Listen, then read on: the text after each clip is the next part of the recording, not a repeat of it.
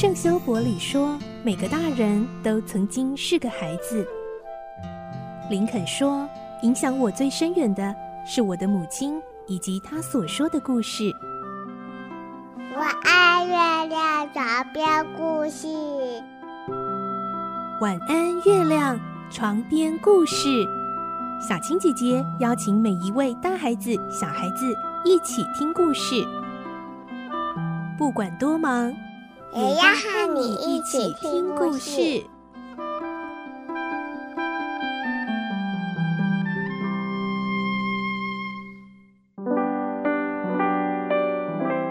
欢迎进入今天的节目，我是小青姐姐。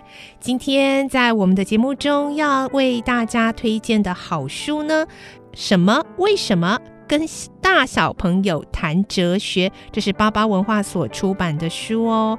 讲到哲学，我们都会以为啊，好像是很玄的东西吗？跟我们的生活会有什么样的关系吗？读过这本书之后，你就会发现。原来生活处处都是哲学哦，而我们今天非常开心，在线上连线到了作者本人，是我们的林伟信，伟信老师，Hello，哎，大家好，嗯，我是林伟信。哇，老师现在在花莲跟我们连线呢，真的非常的呃感谢这种新科技时代哦，我们还可以跟在花莲的林伟信老师来连线，然后今天为我们推荐的这本什么？为什么？跟大小朋友谈哲学，这个标题我那时候就觉得很吸引哎，这个标题是老师您自己下的吗？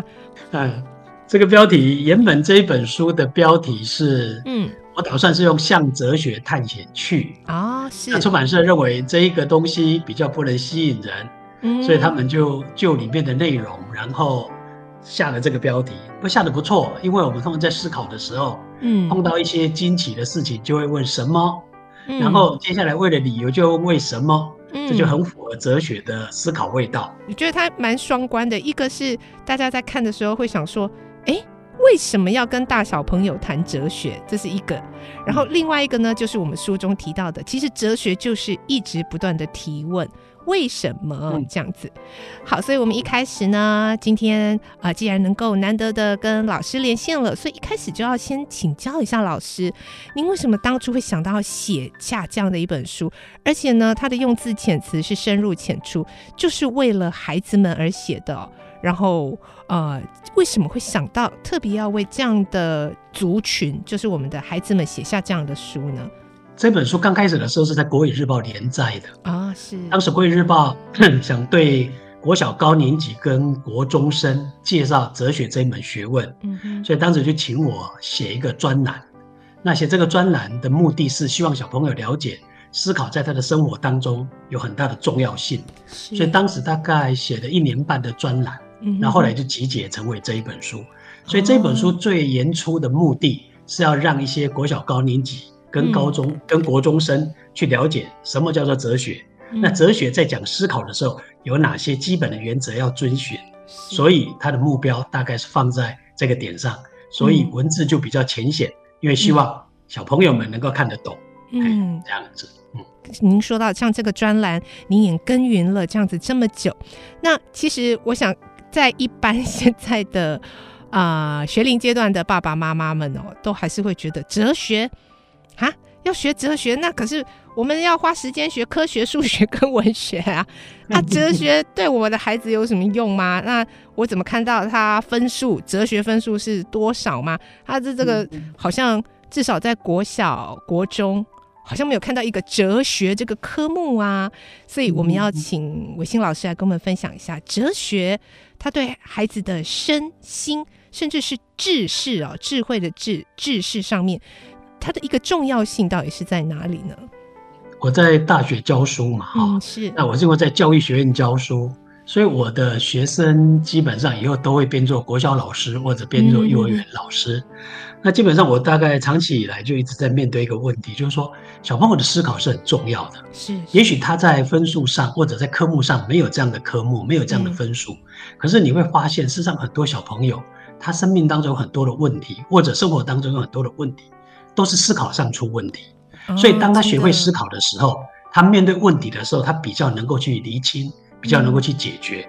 而这个东西常常不是分数可以评估的。所以在这个点上，我基本上认为，家长为什么会让小朋友来读哲学、聊哲学呢？嗯，因为他对自己的问题能够学会厘清的方式，嗯，并且为自己的问题找到一个自己可以接受的答案。而这些东西可能不会比科学、不会比文学更不如。所以我们在这个点上就想推广这一门学问。这样子，嗯，这样说起来，它应该是所有学问的基础，哎，对不对？因为所有的学问、嗯、可以这样说，都应该要会思考，不管是文学啦、嗯、科学啦、数学，而且你要独立思考，为自己，而不是呃为老师啊、呃、为家长。哎，我这里要回馈一下，嗯、我有一位朋友，他的孩子今年。啊、呃，去年去年上大学，然后他成绩不错，所以他考学测的时候其实可以考到一些呃日文系，但后来呢，呃，他竟然去，就是对对家长来说，他竟然选择念哲学系，嗯，然后他的妈妈就问他啦，就是呃，可能我们都还是会觉得啊，你你为什么要念哲学系？哲学系出来是要干嘛？这孩子竟然跟他说，我想了一下哈、哦。他有可以念日文系，也还还可以念，好像资工吧。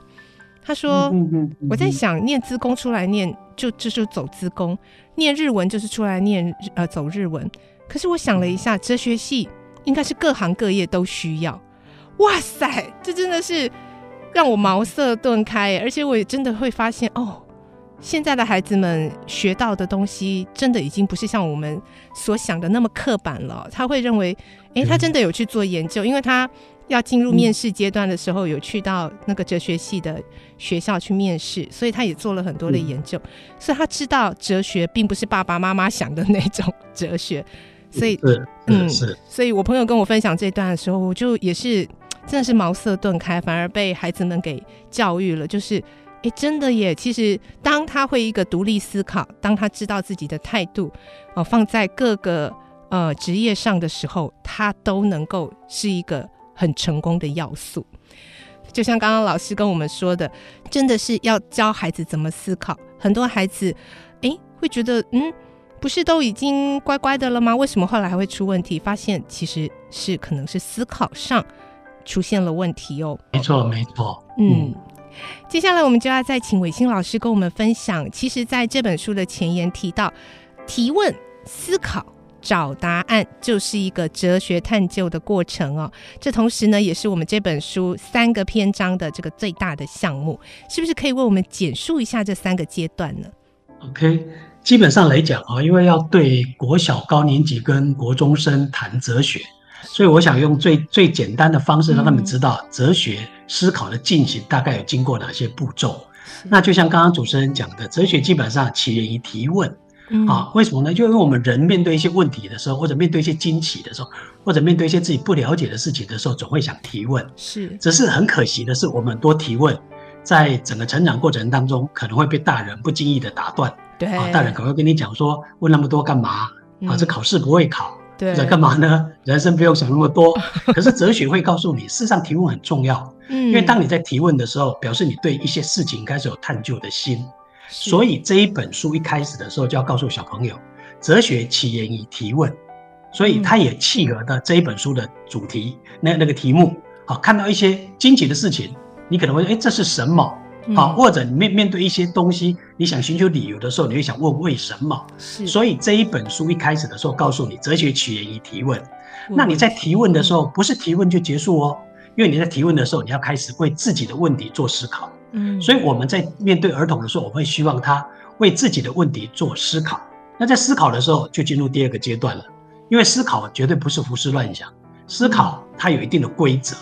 所以我在第二个部分思考的部分里面，就让小朋友们知道，思考基本上有四个很重要的原则。是，那这个原则就包括像推论、嗯，归纳，还有把字词弄清楚，最后避免自己有偏见。嗯、那这一本书里面就会告诉你，很多时候我们因为推论的发生问题，或者归纳的发生问题，或者字词没有弄清楚，好，或者我们自己的偏见，就会产生错误的思考。是，那举一个最简单的例子来讲，就像你看，我们常常字词没有弄清楚，人跟人之间的沟通就会发生问题。误会。好，我在书里面有写到，像爸爸妈妈认为的晚，跟小朋友认为的晚，就非常不一样。怎么这么小朋友可能认为 是一二点都不叫晚，对可是爸爸妈妈认为八点看完连续剧就叫晚了，所以你已经很晚回家了。那这个晚因为没有弄清楚，所以冲突就会产生。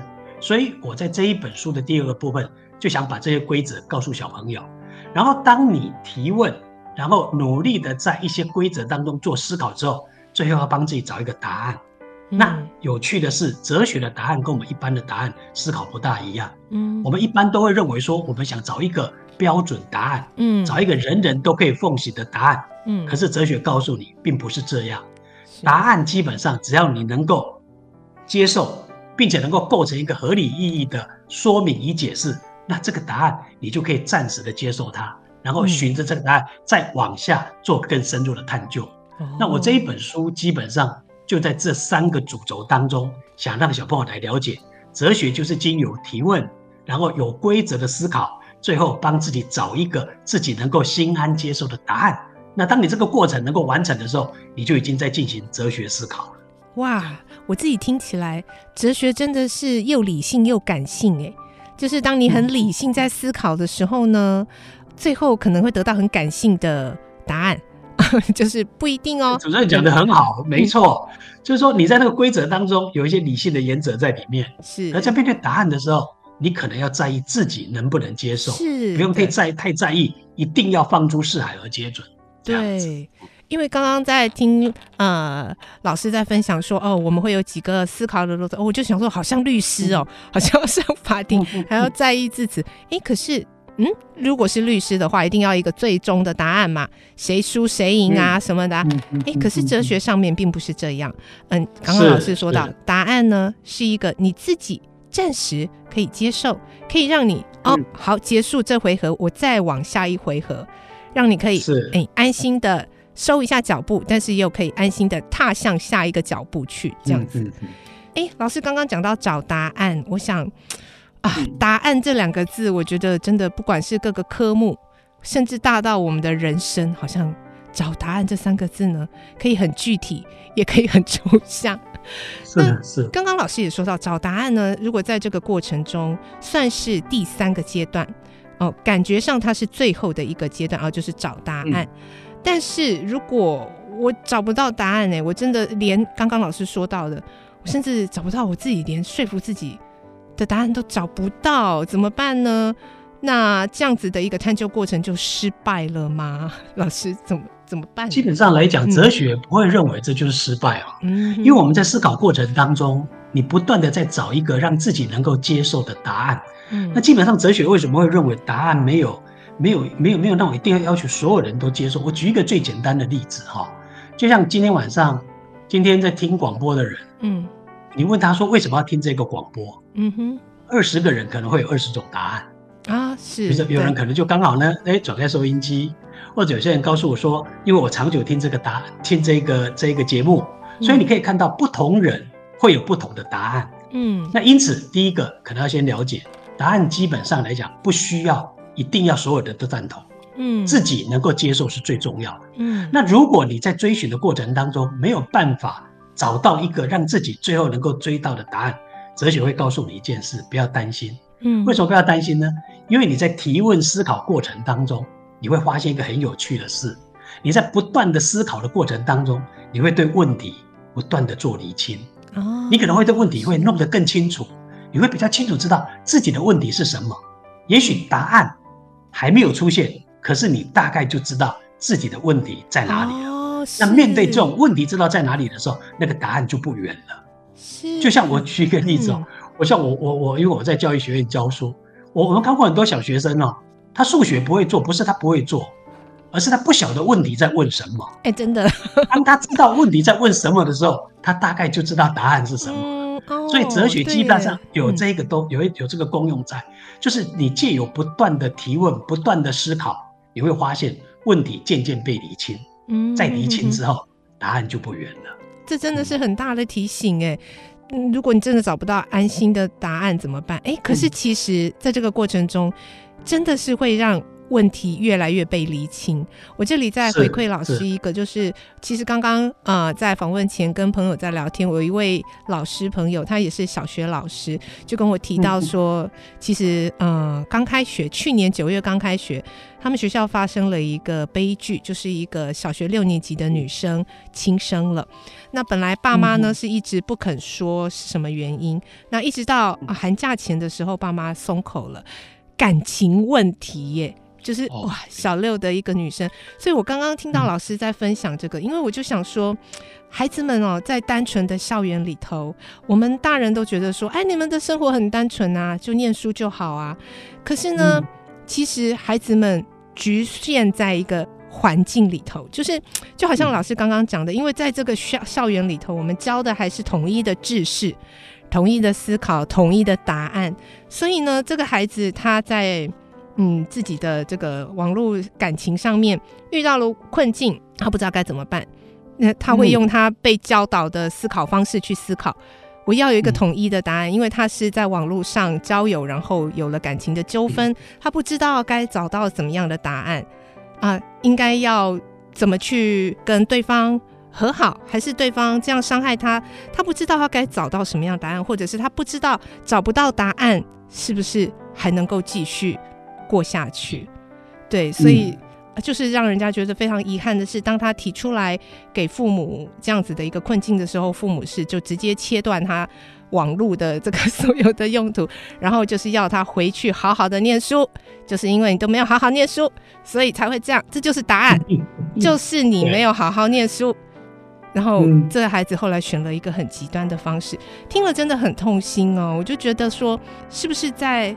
甚至很小很小的时候，甚至在学前或者是呃低年级开始，我们就应该要用这样子哲学的训练或思考方式，来让我们的孩子知道说，面对所有的问题，你的思考方式可以不是只有一种，甚至面对感情问题，因为爸妈真的会觉得啊，你怎么小学就在面对感情问题？可是现在网络太多，你真的不知道孩子什么时候碰见了什么。主持人刚刚你举的这个例子很好，刚、嗯、好就是哲学在这个过程里面就可以插入了。嗯，为什么呢？因为基本上我们传统的教育或者过去的教育，基本上不鼓励你思考。是啊，都是希望你能够了解一个标准答案。对，就像我小时候，老师上课常常说会会讲一句话，告诉我标准答案是什么啊？老师提了一个问题之后，嗯、那他们要的都是标准答案，而且灌输给你的都是一个标准答案。所以我们在长久的过程当中，我们的学生基本上就失去思考的机会。对，当他去失去思考的机会的时候，就不容易想去探究自己的问题在哪里。嗯，所以就在这种过程当中，为什么我们希望说小朋友能够进入哲学教育的领域，或者可以加一点哲学教育？因为我们会希望小朋友达到这样的目标，就是能够学习在提问当中为自己思考，是，并且为自己的思考找答案。我们过去都不是，我们都不是为自己思考，是都是为别人的提问在做思考，嗯、然后以别人答案为答案。所以，我们的所谓儿童哲学，或者把哲学放进儿童的教育当中，最后的目标就是不仅要你了解提问、思考跟找答案的关系，而且更重要是希望你能够在生活当中养成为自己思考、嗯、为自己的思考找答案的习惯。这样子。也因为刚刚分享了这个例子，然后再接再接着介绍今天的书，我觉得哲学的教育或者是训练真的要从很小的时候开始，哎，嗯，因为有时候你可能会觉得说啊，哲学小孩子会懂吗？等大一点，哎，可是他这么小的时候就遇到问题了，他的那个被形塑的思考价值就。帮没有办法让他自己可以度过这一关了，我想他的父母一定非常非常的伤痛。嗯，那所以这也是我觉得今天很值得推荐这本书，爸爸妈妈跟孩子们一起读哦。我自己读了都有很多的收获。呃，要让我们的孩子马上能够啊，在很小的时候就能够知道。老师刚刚其实有讲过好几次，就是要让孩子学会为自己思考哦，不是。因为爸爸妈妈的要求，不是因为这个大环境的要求，或者是你被贴上的任何的标签来思考，为自己思考。你可以跟孩子们，哎，我们今天就来随便啊翻其中一个篇章，我们来聊一下。哎，那我们再次提到刚刚，你觉得碗的定义是什么？哎，然后没有要说你的对或我的错，哦，我就知道啊，你对碗的定义是那样，啊，我对碗的定义是这样。这样就 OK 了。嗯、所以我觉得这是一个很棒，能够让亲子之间，如果你真的觉得我也想要种植一下这个质量并重的亲子相处，我觉得这是一个很棒的工具书啊，提供给大家。而我们今天最后最后有珍贵的两个名额哦。